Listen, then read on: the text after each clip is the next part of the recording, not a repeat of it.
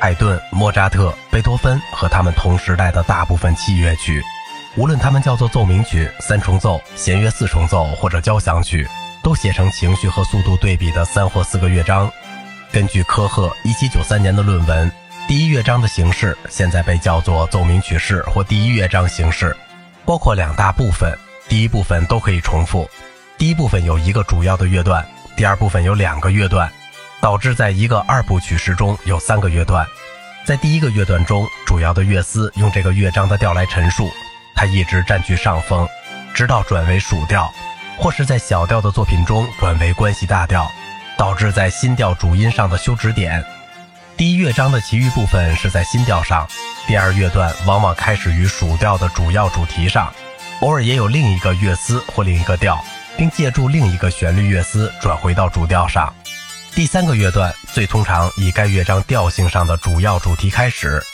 第一乐段中的旋律乐思被重新回顾，常常转到下属调上而无需终止式。最后是第一乐段的结束部分，它曾经出现在属调或关系调上，现在则在主调上被重复。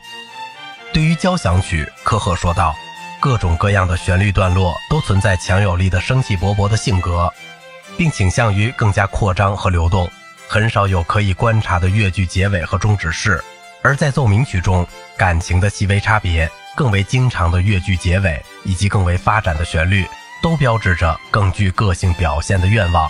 科赫描述的奏鸣曲快板同教科书对奏鸣曲式的定义并不吻合，但他还是灵活到足以容纳这一定义。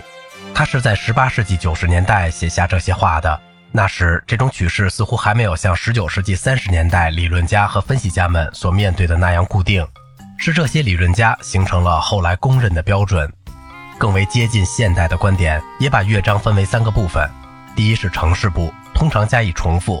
包括主调上的主部主题或主题群；一个连接部，导致在属调或关系大调上的副部往往更为抒情的主题或主题群。如果这一乐章是小调的话。以及也是在属调和关系大调中的，经常是终止性的结束部主题。不同的主题由适当的过渡联合起来，引子往往置于城市部之间。第二是展开部，转到新调，甚至可能是更远的调，其中城市部的动机或主题以新的面貌或组合出现。第三是再现部，在这里，城市部的素材按原秩序加以重复，但所有主题都在主调中，再现部之后可能有一个尾声。奏鸣曲式的这个轮廓显然是抽象的，它特别依靠调性布局和旋律主题的乐思。这样理解的话，它便能适应古典主义晚期和19世纪的许多奏鸣曲乐章。但是，也有许多作品以创造性的方式偏离了这一形式。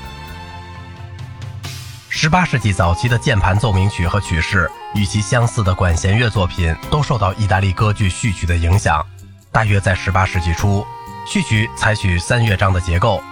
它们的次序为快慢快，一个快板，一个短小的抒情行板，以及一个舞曲节奏的中乐章，比如小步舞曲或者吉格。这种序曲按照规则同他们所引导的歌剧并无音乐上的联系，而且可以用在音乐会上作为独立的作品来表演。于是，对意大利作曲家来说，自然就开始用歌剧序曲的一般方法来写音乐会的交响曲。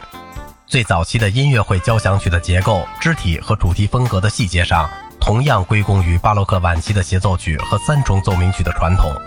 这种体裁的早期作品之一，萨马丁尼的 F 大调交响曲，是为两把小提琴、中提琴和低音写作的。开头的急板以及另两个乐章行板和很快的快板，代表了迅速跟进的不同乐思，非常像斯卡拉蒂的奏鸣曲。二部曲式带有开头主调上完全再现和属调的结束段落。如科赫所描述的交响曲第一乐章相同。好了，今天的节目就到这里了，我是小明哥，感谢您的耐心陪伴。